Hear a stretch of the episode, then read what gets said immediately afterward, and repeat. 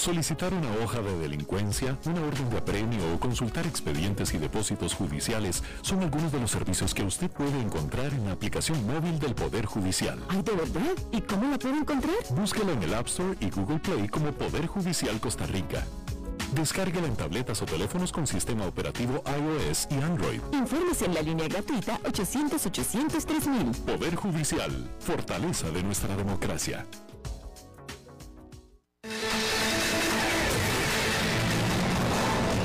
Más noticias en nuestra web, crc891.com. Seguimos en Facebook, Instagram y Twitter como CRC891 Radio y en Telegram como Noticias CRC. Más noticias cada hora.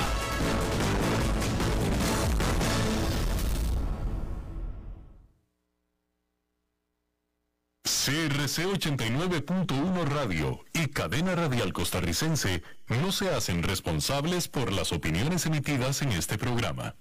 Transcomer, puesto de bolsa de comercio, presenta a las 5 con Alberto Padilla.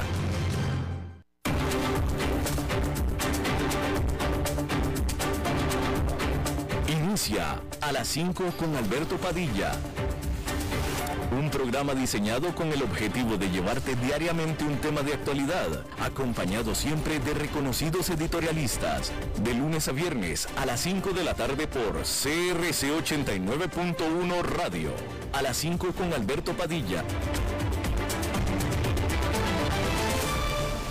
Hola, ¿qué tal? Saludos, bienvenidos a esta emisión de A las 5 con su servidor Alberto Padilla. Muchísimas gracias por estarnos acompañando.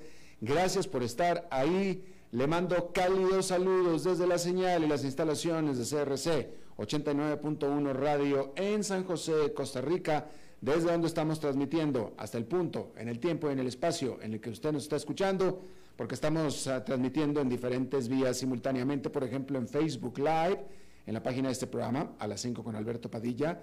Estamos disponibles en el canal de YouTube de este programa. Estamos también en podcast, en las principales plataformas para ello, como Spotify, Apple Podcast, Google Podcast y otras cinco importantes más. Aquí en Costa Rica este programa que sale en vivo en este momento a las 5 de la tarde se repite todos los días a las 10 de la noche aquí en CRC 89.1 Radio.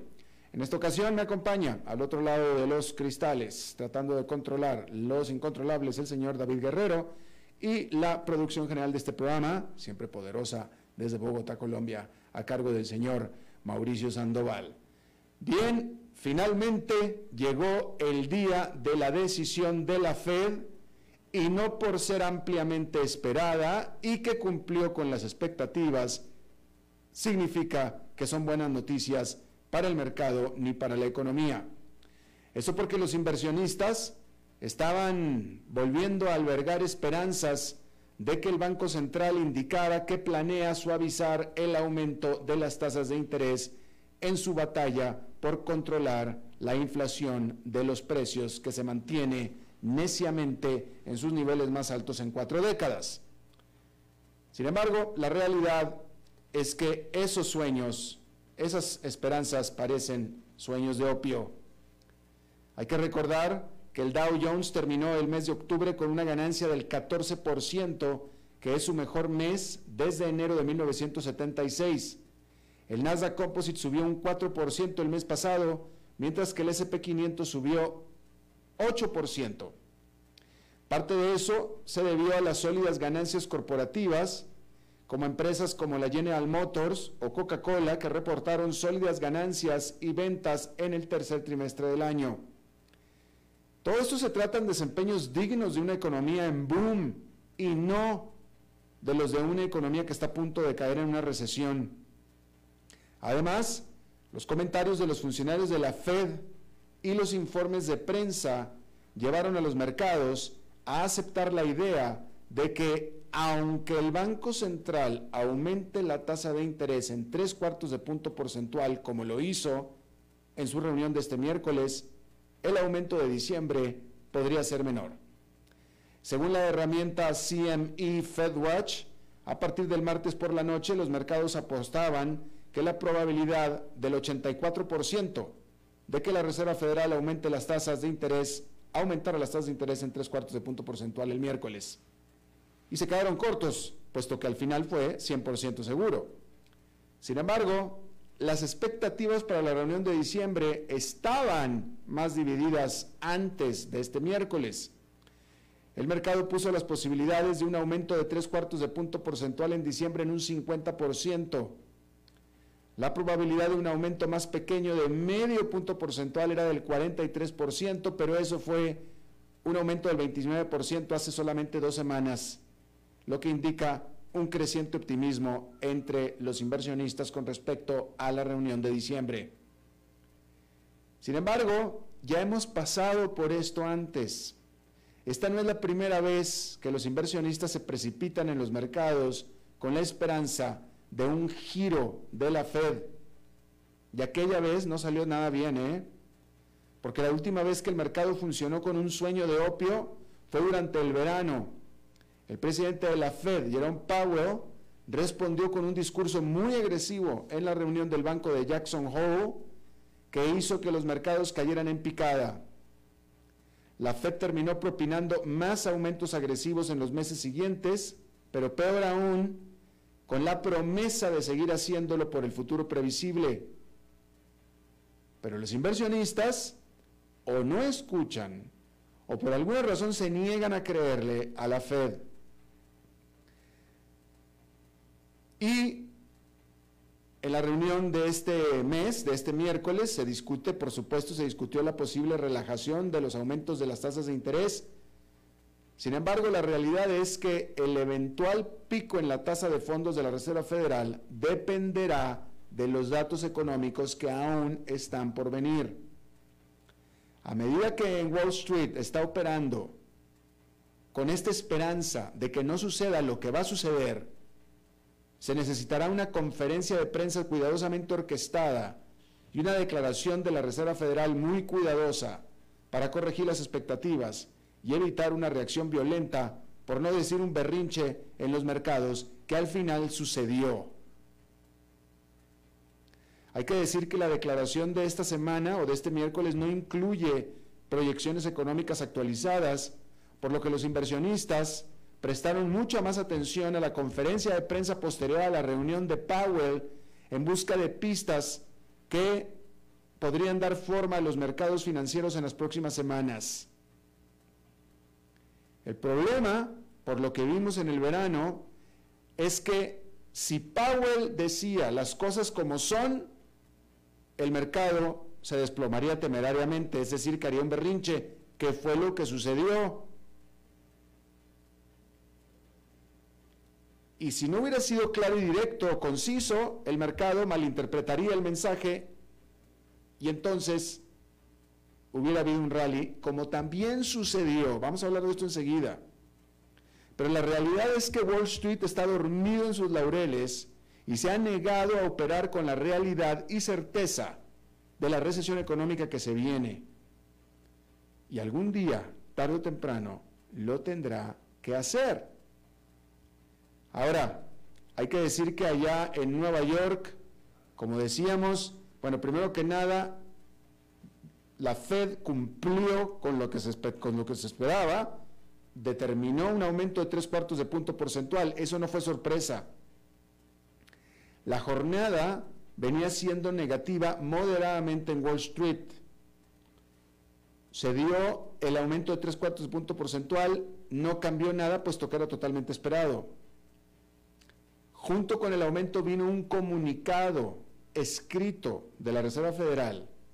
Y en ese comunicado, justamente, los inversionistas, el mercado, interpretó en el comunicado escrito que efectivamente en la siguiente reunión de política monetaria de diciembre el recorte de tasa sería más moderado. Es decir, el mercado interpretó que la Reserva Federal estaban diciendo, hasta aquí los agresivos aumentos, más adelante vamos a ser más moderados. Y eso causó un rally en Wall Street. Sin embargo, después del aumento de tasas, es decir, de la decisión esperada y del comunicado, apareció en vivo en cámara y micrófono, como estaba previsto, Jerome Powell. Y entonces si Jerome Powell fue duro, directo, rápido y furioso. Y dijo con todas sus palabras, es prematuro hablar de una desaceleración de tasas de interés y la inflación sigue persistentemente alta. Así lo dijo. Y eso inmediatamente generó un desplome, un berrinche en Wall Street. Al final de esta jornada allá en Nueva York, fuertes pérdidas, caídas que se dieron todas de última hora. El índice industrial Dow Jones fue el que menos cayó porque lo hizo nada más por 1,55%, pero el Nasdaq Composite se desplomó 3,36% y el Standard Poor's 500 con una caída de 2,5%. Luego de que Jerome Powell prácticamente dijera ni se esperen, ni tengan esperanzas, ni sueñen, ni nada. Aquí la política va a seguir siendo dura. Claro, eso fue lo que dijo Powell. La realidad es que mucho tendrá que ver respecto o con respecto a los próximos datos económicos que se den sobre el trimestre en esta misma semana incluso, a partir de esta misma semana y ciertamente antes de la próxima reunión de la Reserva Federal. Así es que en realidad, la verdad, y esta es la verdad, el consenso de los analistas es que la inflación efectivamente está empezando a bajar, la economía efectivamente se está empezando a desacelerar. Y estos datos que están por venir y que se espera que se confirme lo que yo estoy diciendo aquí, haga y genere que efectivamente la Reserva Federal en su próxima reunión de diciembre haga un aumento de tasas de interés más moderado, de medio punto porcentual, que de todos modos es mucho, ¿eh? pero no es tres cuartos de punto porcentual. Pero por lo pronto, como Jerome Powell vino y dijo, ni se emocionen, ni tengan muchas esperanzas, el mercado hizo tremendo berrinche.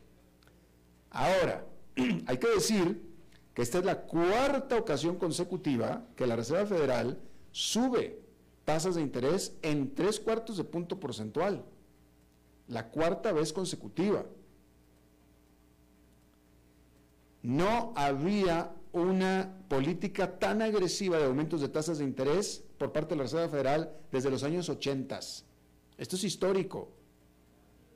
Hay que recordar que apenas en marzo de este año, apenas en marzo de este año, la tasa de interés estaba en 0%. Hoy está casi en 4%.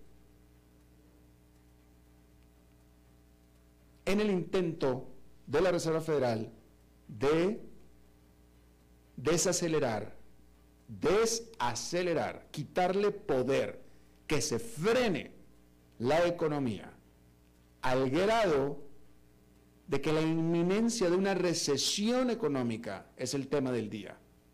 Desde Goldman Sachs hasta el FMI, analistas y economistas parecen estar de acuerdo en que se avecina una recesión económica para Estados Unidos tan pronto como principios del 2023. Por eso es tan sorprendente que la economía en general, pero el mercado laboral en particular y especialmente Wall Street, estén operando como si lo que se viene en realidad es un boom económico. JP Morgan Asset Management escribió a sus clientes, en el futuro, el crecimiento bien podría volverse negativo en el cuarto trimestre y probablemente será muy débil durante el próximo año. Recordar que hoy es el cuarto trimestre. Las tasas hipotecarias se han más que duplicado desde el comienzo del año. El dólar estadounidense ahora ha subido casi un 20% tras año, es decir, anual, cuando se compara con una canasta de seis pares más cercanos, es decir, otras seis divisas y decide al respecto que la fortaleza del dólar puede perjudicar las exportaciones estadounidenses y las ganancias en el extranjero de las empresas estadounidenses, lo que podría debilitar el crecimiento. Mientras tanto, el déficit del, presupuesto federal se redujo a la mitad, lo que indica una reducción del gasto público. JP Morgan reiteró que se está infligiendo más poder de frenado a la economía estadounidense de lo que es evidente en el informe del Producto Interno Bruto del tercer trimestre. Agregó que a menos que Estados Unidos experimente una recesión profunda y una recuperación subsiguiente, o que las tasas de participación de la fuerza laboral y la productividad aumenten repentinamente, repentinamente, hay pocas razones para esperar un crecimiento en auge en cualquier momento durante los próximos años. Además, el PIB del tercer trimestre aumentó debido a la reducción de la brecha entre las exportaciones y las importaciones. Pero eso se debe a que Estados Unidos está importando menos bienes a medida que se agota la demanda. Pero si se examina los números, se ve que los consumidores y las empresas estadounidenses, ambos, en realidad están gastando menos. Y esa, por supuesto, que es una pésima señal para la salud de la economía. Las cifras de crecimiento del tercer trimestre también se vieron impulsadas por un aumento en los niveles de inventario de los comercios que están comenzando a recuperarse de los problemas de la cadena de suministro a principios de año. Entonces, como resultado final, Joseph Laborña, ex asesor económico de la Casa Blanca, escribió que el reajuste de las balanzas comerciales a menudo, a menudo infla falsamente los cálculos de crecimiento económico antes de una recesión. El PIB ajustado por inflación reflejó ganancias saludables alrededor del inicio del cuarto, a ver, de nuevo, el PIB ajustado por la inflación reflejó ganancias saludables alrededor del inicio de cuatro de las últimas seis recesiones económicas. De tal manera que la economía de Estados Unidos no está fuera de peligro, incluso si la cifra principal del PIB del tercer trimestre mostró un repunte en el crecimiento. Estamos creciendo, Estados Unidos está creciendo, pero está creciendo con fuertes, fuertes riesgos, con fuertes ritmos. Ahí lo tiene usted. Y bueno, cambiando de tema, hay que decir que este año se ha virtualmente desaparecido la demanda de empresas privadas buscando debutar en bolsa con ofertas públicas iniciales este año. Solo dos empresas se hicieron públicas el mes pasado. Según datos de la firma de investigación de OPIS, Renaissance Capital, ese fue el octubre más lento para el mercado de OPI, o sea, ofertas públicas iniciales de Estados Unidos desde el 2011. Además, Solo 66 empresas se han hecho públicas en lo que va del año y eso es más del 80% menos que hace un año. Varios unicornios de alto perfil, que es el apodo otorgado a las nuevas empresas que están valoradas en al menos mil millones de dólares en función de su ronda de financiación más reciente, han postergado los planes para salir a bolsa este año. Muchos esperan hacerlo en el 2023 si el mercado en general mejora. Según los informes, esa lista incluye el servicio de compras de comestibles Instacart, el sitio de redes sociales Reddit y el gigante FinTech Stripe. Aún así, existe cierta esperanza de que el mercado de las OPI tradicionales pueda estar cambiando lentamente. Una de las dos empresas que salió a bolsa en octubre fue Mobileye, que es una empresa de automóviles autónomos que había sido propiedad del gigante de chips Intel. La demanda de acciones de Mobileye fue fuerte. Las acciones tenían un precio por encima de su rango de oferta y aumentaron casi un 40% en su primer día de negociación. Pero en el mercado hay un sector que es hiper recontra archi ganador. Las ganancias de British Petroleum, de BP, se duplicaron con creces en el tercer trimestre del año extendiendo una excelente racha de ganancias para las compañías de petróleo y gas más grandes del mundo. La compañía de energía con sede en el Reino Unido registró una utilidad, utilidad de 8.150 millones de dólares en el periodo de julio a septiembre en comparación con los 3.300 millones de hace un año. Estamos hablando de utilidad, ¿eh? Lo que le queda ya en la bolsa a los accionistas. 8.150 millones de dólares en tres meses nada más. Estas ganancias se vieron impulsadas, por supuesto, por resultados excepcionales en el comercio de gas, dijo modestamente BP en su comunicado del martes. Y este resultado significa que las grandes petroleras como esta misma, BP, Shell, ExxonMobil y Chevron, han han obtenido conjuntamente más de 58 mil millones de dólares en utilidades solamente en el tercer trimestre. Este resultado récord se produce cuando un número creciente de hogares en Europa y América del Norte se ven afectados por la más elevada inflación en décadas impulsada por las facturas de energía y alimentos en espiral. Los accionistas, mientras tanto, se están beneficiando generosamente. BP dijo que usaría el excedente de efectivo para recomprar acciones por un valor de 2.500 millones de dólares, lo que elevaría el total de recompras de acciones este año a 8.500 millones de dólares. Por su parte, Shell ha gastado 18.500 millones de dólares en recompras de acciones este año y ha realizado jugosos pagos de dividendos, además de eso. El conjunto de ganancias sin precedentes está alimentando nuevos pedidos en la Gran Bretaña y Estados Unidos para que se impongan impuestos sobre estas ganancias extraordinarias que a los políticos les gusta calificarlas como de excesivas, ganancias excesivas, a las compañías de energía para ayudar a los hogares que batallan por pagar las facturas que siguen subiendo, como si las empresas petroleras tuvieran algo que ver con el precio del petróleo. No tiene nada que ver con el precio del petróleo. Le guste quien le guste, no tiene nada que ver la empresa petrolera con el precio del petróleo. Nada que ver. Nada que ver. Y recordar que así como ahora están de plácemes, vienen también tiempos, o sea, se dan tiempos muy duros para las empresas petroleras.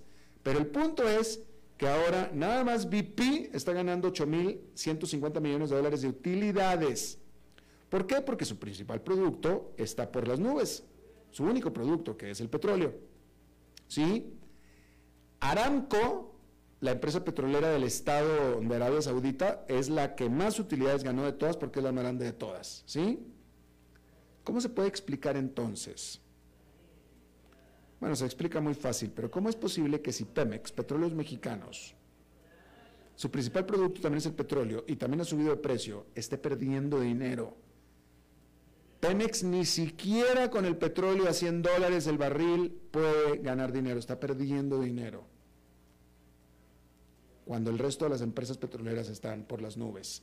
Pemex está perdiendo dinero. PDVSA también, por supuesto, pero PDVSA de todos modos iba a perder dinero, pero aquí vamos a decir que está castigada por sanciones de Estados Unidos. Ok, de todos modos perdió dinero antes de las, de las sanciones, ¿eh? De todos modos.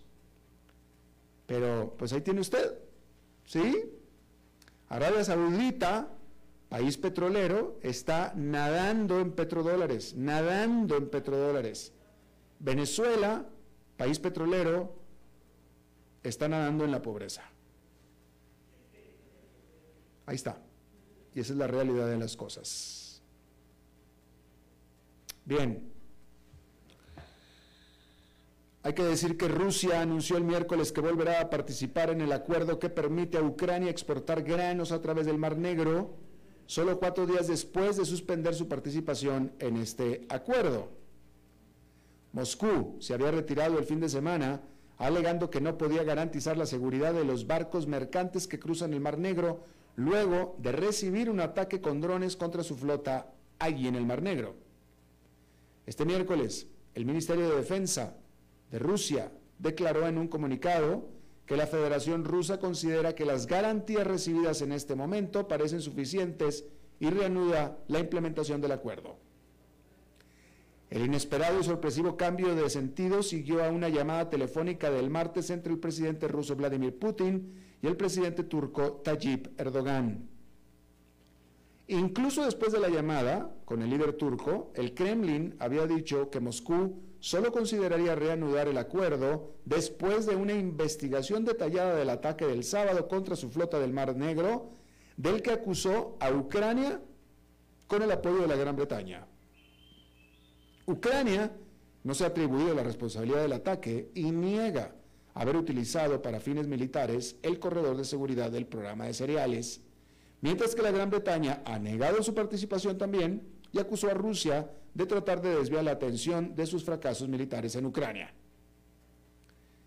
Por tanto, entonces no queda claro qué tipo de garantías recibió Rusia por parte de quienes niegan haber violado las garantías originales. Es decir, si Rusia lo que quería era garantía de Ucrania y la Gran Bretaña quienes niegan haber hecho el ataque y querían una garantía, pues sí, pues, Ucrania y Gran Bretaña dijeron, pues sí, está bien, nosotros no fuimos y seguiremos sin ser. O sea, esa es la garantía que te damos. Y Rusia dijo, ok, está bien, perfecto. Y ya con eso se fue contenta para su casa. Y bueno, ahí lo tiene usted. Decir que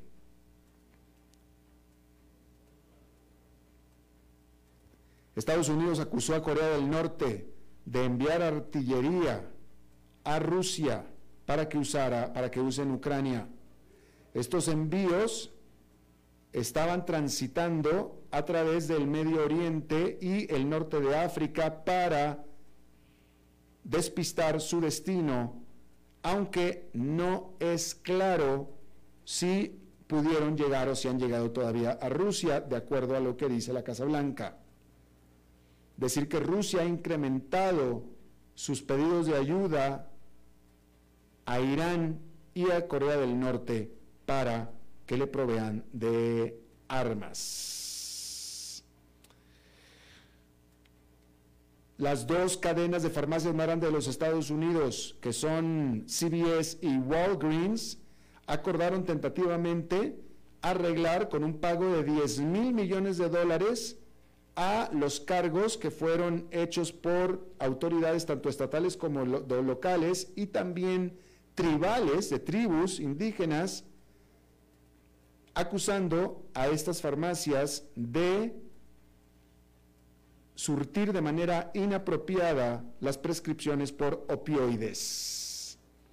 Ambas cadenas de farmacias, CBS y Walgreens, no admitieron que hicieron algo ilegal, de todos modos pagaron 10 mil millones de dólares, y hay que decir que los opioides con prescripción, ¿eh? con prescripción, los opioides con prescripción han causado o causaron más de 250 mil muertes por sobredosis entre 1999 y el 2020 en Estados Unidos. La naviera de contenedores más grande del mundo, Maersk, advirtió que la demanda por contenedores se estaba debilitando y aumentando, por tanto, los temores de recesión en el comercio mundial. Este gigante danés de Marina Mercante reportó ganancias de 10.900 millones de dólares en el tercer trimestre, que son arriba de los 6.900 millones que ganó en el mismo periodo del año pasado. Sin embargo, la guerra en Ucrania y la crisis energética de Europa han ensombrecido la perspectiva futura, dijo la empresa, justo en el momento en el que el mercado se estaba recuperando de los problemas de la pandemia, concretamente de la cadena de suministros. Vamos a hacer una pausa y regresamos con más. A las 5 con Alberto Padilla, por CRC 89.1 Radio. Desde los verdes bosques de nuestra montaña nos llega agua Cerros de la Riva, agua fresca de manantial que te permitirá vivir en equilibrio, proteger tu salud y la de tu familia, libre de sustancias químicas, envasada sin alterar su naturaleza a 2.000 metros de altura. Agua Cerros de la Riva, naturalmente neutral. Búscanos como cerrosdelarriba.gmail.com Llámanos al 8374-3229. Cerros de la Riva, Live Spring Water. Consulte si tiene impedimento de salida del país. Ingrese a la página web www.poder-mediojudicial.go.cr o a la aplicación móvil del Poder Judicial y seleccione impedimento de salida. Digite el usuario y contraseña del sistema de gestión en línea que se solicita previamente de forma personal en los despachos judiciales o contralorías de servicios o ingrese con firma digital. El sistema le indica si tiene o no impedimento. Si lo tiene, le da el número de expediente y el teléfono del despacho al que debe comunicarse. Poder Judicial, fortaleza de nuestra democracia. Ok, gracias a todos por haber venido a la fiesta de despedida de don Alberto, quien cumple 30 años de trabajar para nuestra empresa. Y bueno, le llegó el día del retiro. Don Alberto, ¿por qué no viene acá y nos da unas palabras? Muchas gracias a todos. Solo puedo decirles que si alguien sabe de algún trabajito, que por favor me avisen. Es en serio. No me preparé para este momento y tengo que ver cómo consigo otro trabajo. No cometan el mismo error que yo. Transcomer, puesto de bolsa de comercio. Construyamos juntos su futuro. Somos expertos en eso.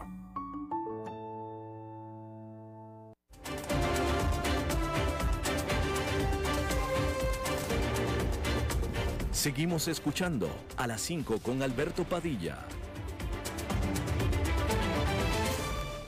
Gracias por continuar con nosotros. Vámonos a Bogotá, Colombia, porque allá está nuestro compañero, amigo, productor general de este programa, extraordinario eh, periodista, colega, Mauricio Sandoval. Mauricio, ¿cómo estás?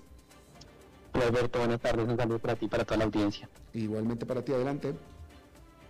Bueno, Alberto, después de pandemia se han venido haciendo adelantos y también retrocesos en temas laborales para mejorar productividad en las empresas. Lo que se creía que iba a ser, digamos, una, una generalidad después de la pandemia de trabajo en casa que funcionó mucho, pues ahora las empresas están como retornando nuevamente, por ejemplo en Bogotá el caos nuevamente en el tráfico es impresionante cuando estaban funcionando bien las cosas, no todos los trabajos se pueden hacer de manera remota, pero hay algunos que sí, sin embargo pues pasó la pandemia y poco a poco pues estamos volviendo a lo de antes. Y hay otros temas también que se empiezan a impulsar ahora que se conocen como los salarios emocionales y es reducir las jornadas laborales y ya hay un caso muy puntual en Estados Unidos que está funcionando muy bien y que se puede yo creo que replicar en otras empresas de América Latina y del mundo y es trabajar menos tiempo que le da mayor calidad de vida al colaborador y a la persona que puede hacer otro tipo de actividades y también mejora la productividad en las empresas. Y un caso muy puntual es una cadena de pollos en Estados Unidos que redujo su jornada laboral de 5 días a la semana de 8 horas diarias a solo 3 días a la semana con 14 horas en total. Y eso ha mejorado mucho la productividad. Han dicho que ha sido un, todo un éxito. Y además que obviamente la persona va a ganar menos dinero, eso sí, pero va a tener más tiempo libre, más calidad de vida y puede hacer también otro tipo de trabajos y con ese dinero también que se están ahorrando le están dando empleo a otras personas que quieren llegar a trabajar allí, por ejemplo, en ese restaurante que han visto este modelo como exitoso, entonces han aumentado también las ofertas de empleo, han mejorado la productividad organizacional y le han mejorado la calidad de vida a los colaboradores y este pues es un modelo importante que yo creo que se puede eh, replicar.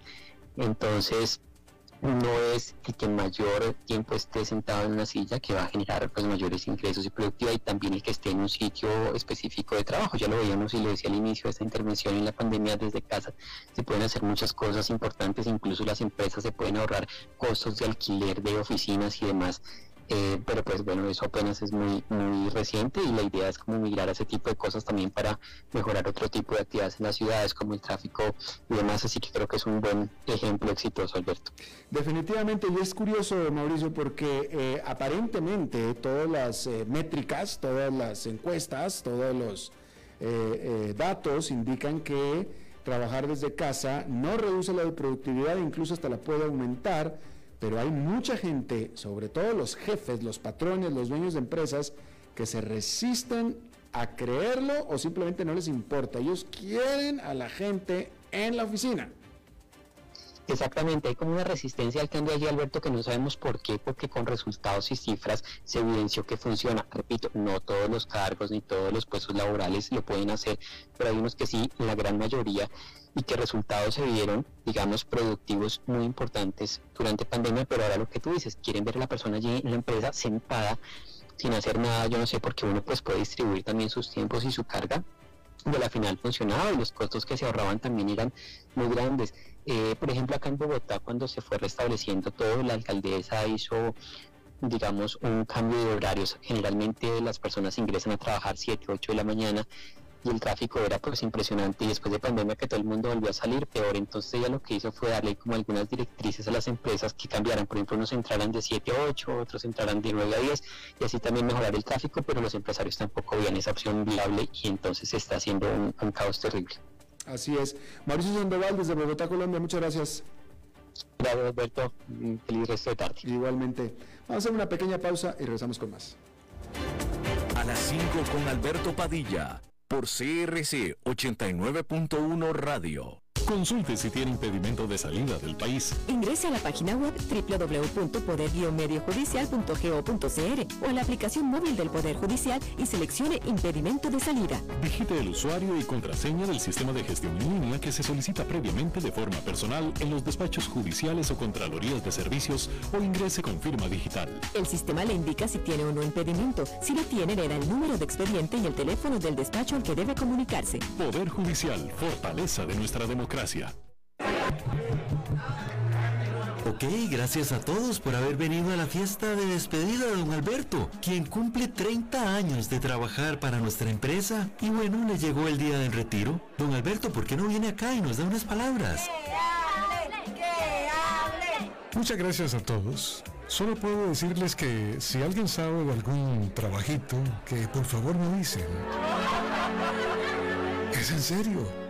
No me preparé para este momento y tengo que ver cómo consigo otro trabajo. No cometan el mismo error que yo. Transcomer, puesto de bolsa de comercio. Construyamos juntos su futuro. Somos expertos en eso.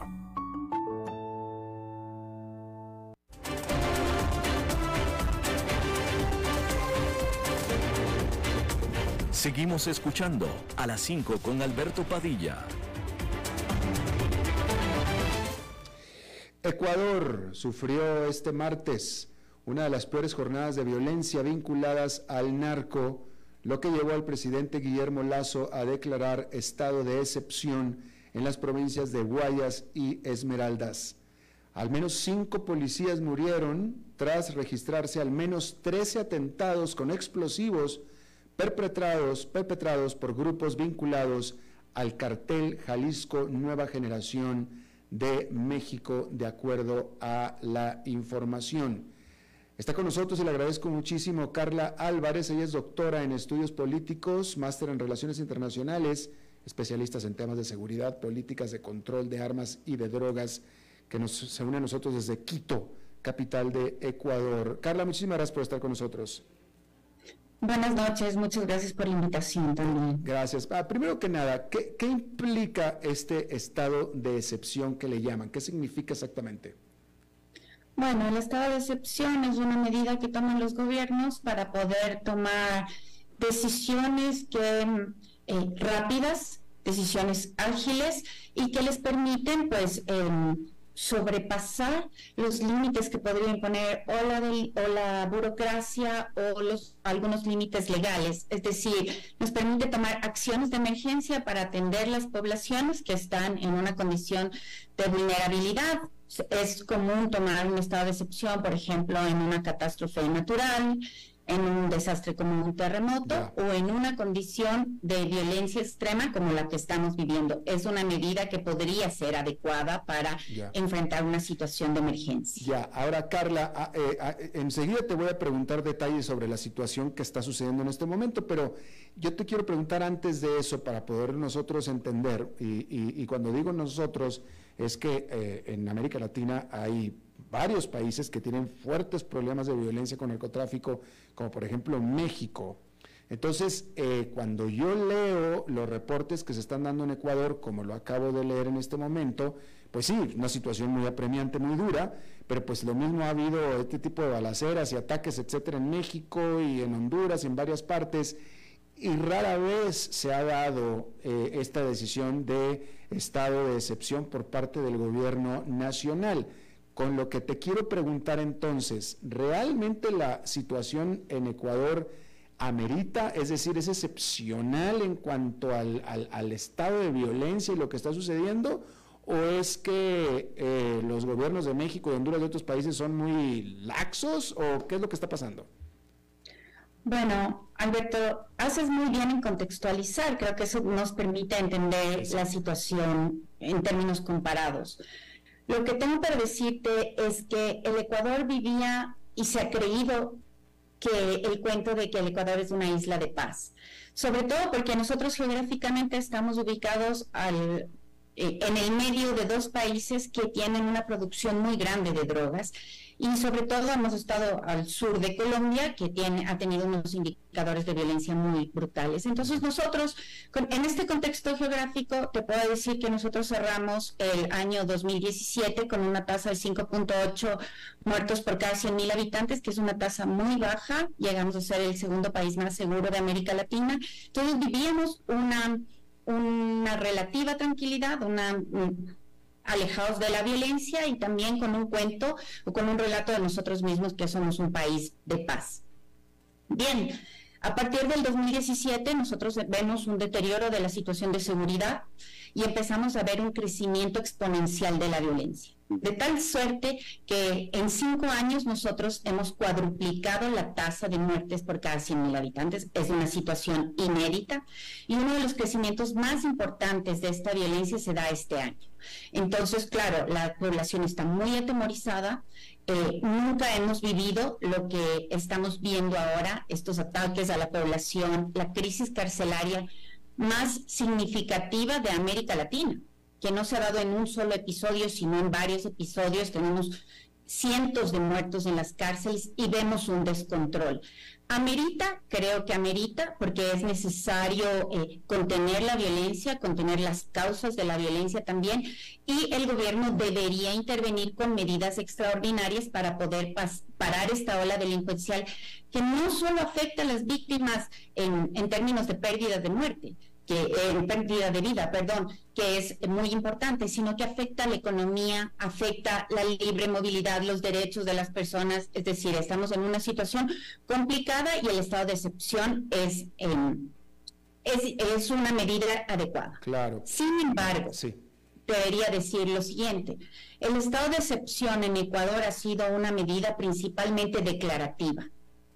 Es decir, no viene acompañada de todas las medidas que y de todas las acciones que se podrían tomar en, en, este marco legal o en el marco de esta declaratoria de estado de excepción. Entonces tenemos un estado de excepción discursivo, declarativo y poco acompañado de medidas contundentes para frenar eh, la violencia. Entonces, en 17 meses hemos tenido cinco estados de excepción y no hemos tenido un solo cambio en la situación de violencia y de criminalidad que vive el país. Claro. Entonces, bueno, es un estado de excepción, digamos, a medias. Claro.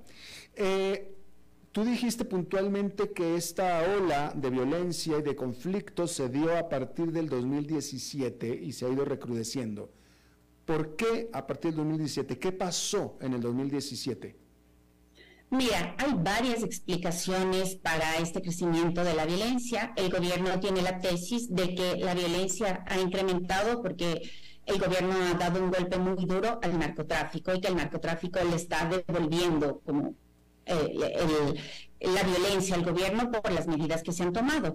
Y efectivamente ha habido un incremento en las incautaciones de, de cocaína en el país, un incremento importante. Sin embargo, hay otras tesis también que pueden explicar esta, este crecimiento de la violencia a partir del 2017. Eh, desde mi perspectiva, una de las tesis más acertadas es la de la desinstitucionalización del Estado. Porque a partir del 2017 nosotros tenemos un cambio de régimen político, un cambio que se ha sostenido en el tiempo hasta la actualidad y que sostiene que el Estado es muy obeso que es muy grande. Y entonces a partir de esto hemos tenido recortes presupuestarios que han debilitado la institucionalidad del Estado significativamente, lo que ha implicado que tenemos poca coordinación de las instituciones de, de seguridad entiéndase Fuerzas Armadas, Policía, Justicia, eh, instancias dedicadas a la protección de derechos humanos. El mismo sistema carcelario se ha visto mermado en su equipo de trabajo y en el presupuesto que recibe. Tenemos adicionalmente a esto em, un desabastecimiento de la Policía Nacional pese a que no en número se ha reducido, se ha reducido en, el, en términos del equipamiento, del, gasto que se debería hacer para que operen adecuadamente. Entonces, tenemos una desinstitucionalización muy grande del Estado que ha impactado eh, negativamente en los indicadores de violencia. Ya. Ahora, eh, tú también explicaste bien al principio que eh, Ecuador está rodeada de los dos principales productores de cocaína de América del Sur, que es Colombia y Perú. entonces, Colombia produce cocaína, toda la vida la ha producido, más recientemente, pero también ya desde hace tiempo, Perú produce cocaína. En teoría, Ecuador no tanto.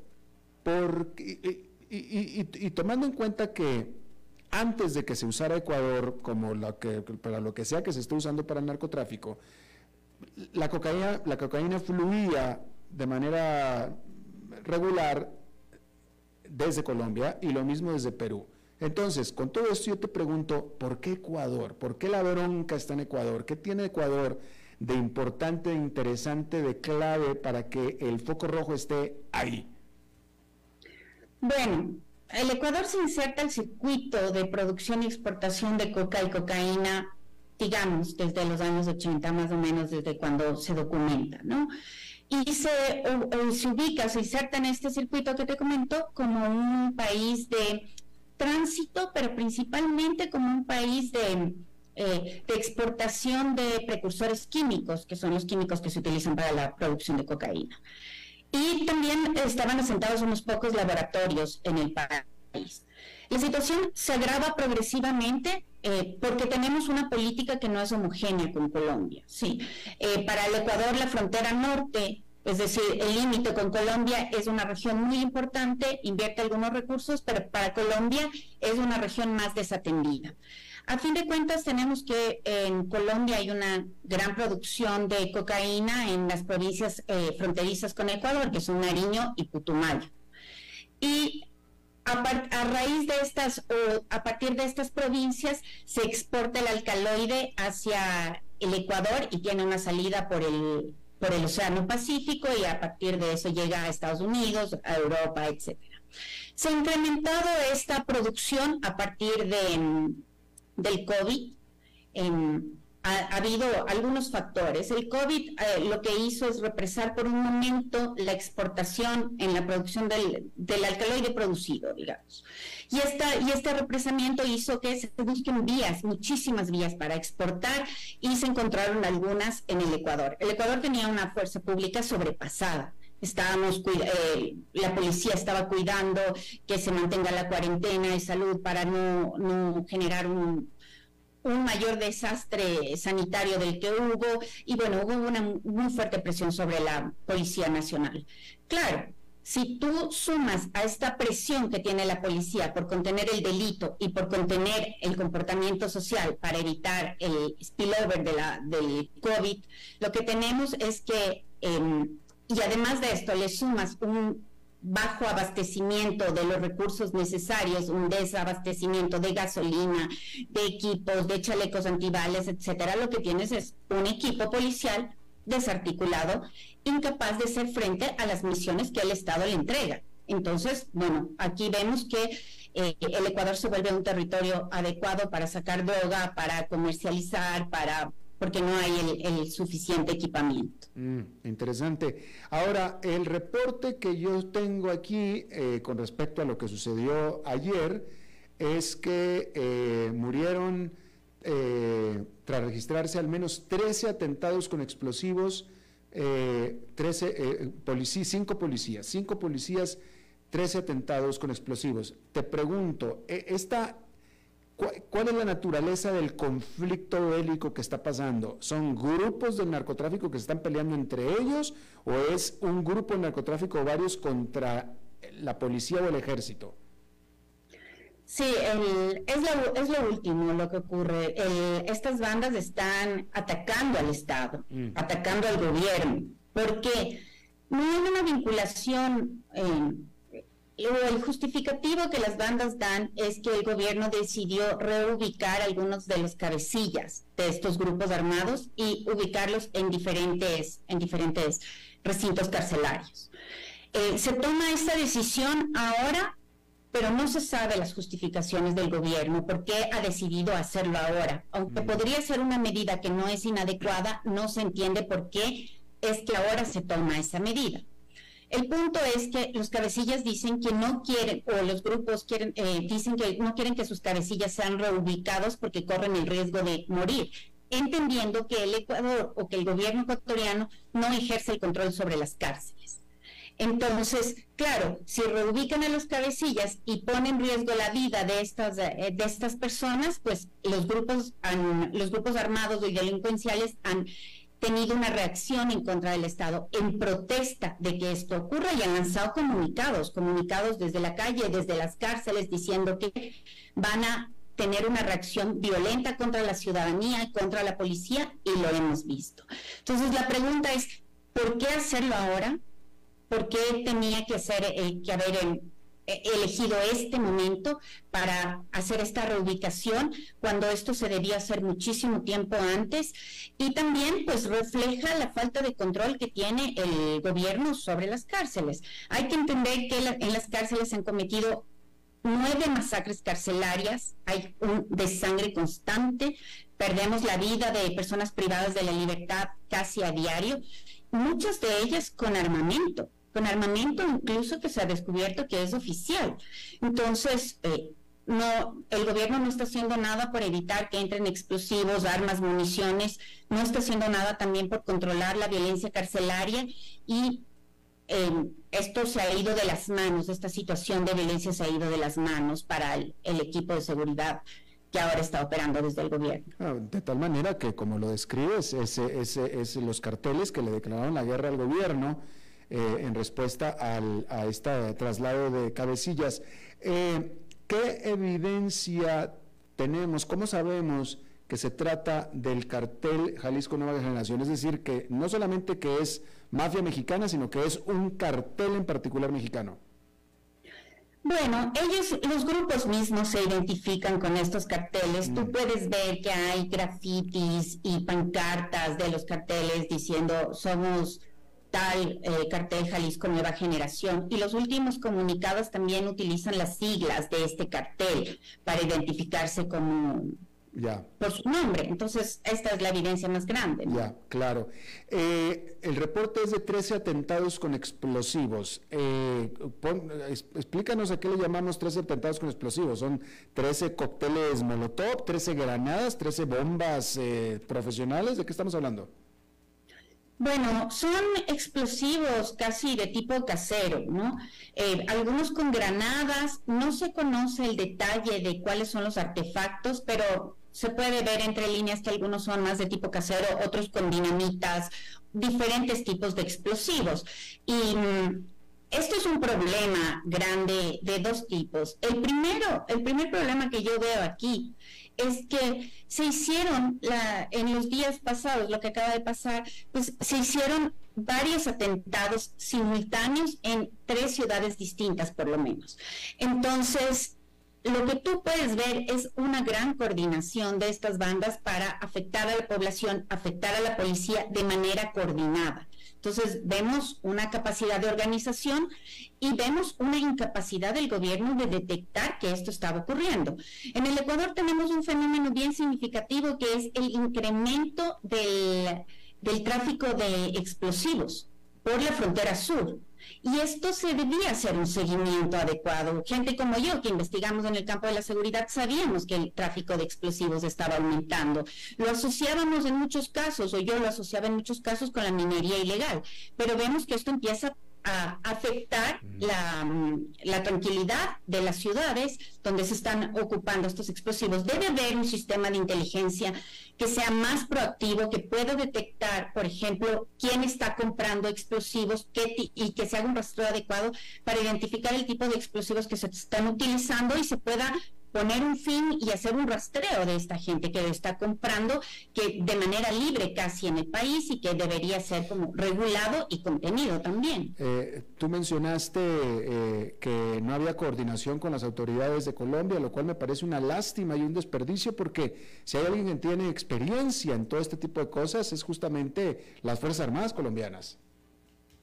Definitivamente, definitivamente es una lástima, es un problema que nosotros hemos tenido varias, eh, eh, digamos, impases con el gobierno colombiano por la desatención que tenido en la frontera sur. Creo que es una prioridad tener un, abrir una línea de diálogo sobre el campo de la seguridad, porque sabemos todos, desde dominio público, que Nariño y Putumayo son las regiones donde hay una producción muy elevada de alcaloide y también hay una presencia muy grande de bandas de crimen organizado, de disidencias de las FARC, de otros grupos que que cometen otros delitos también. Para el Ecuador es muy difícil contener, reprimir la presencia de estos grupos que utilizan el territorio ecuatoriano para abastecerse, para, bueno, para descansar, para traficar, etcétera.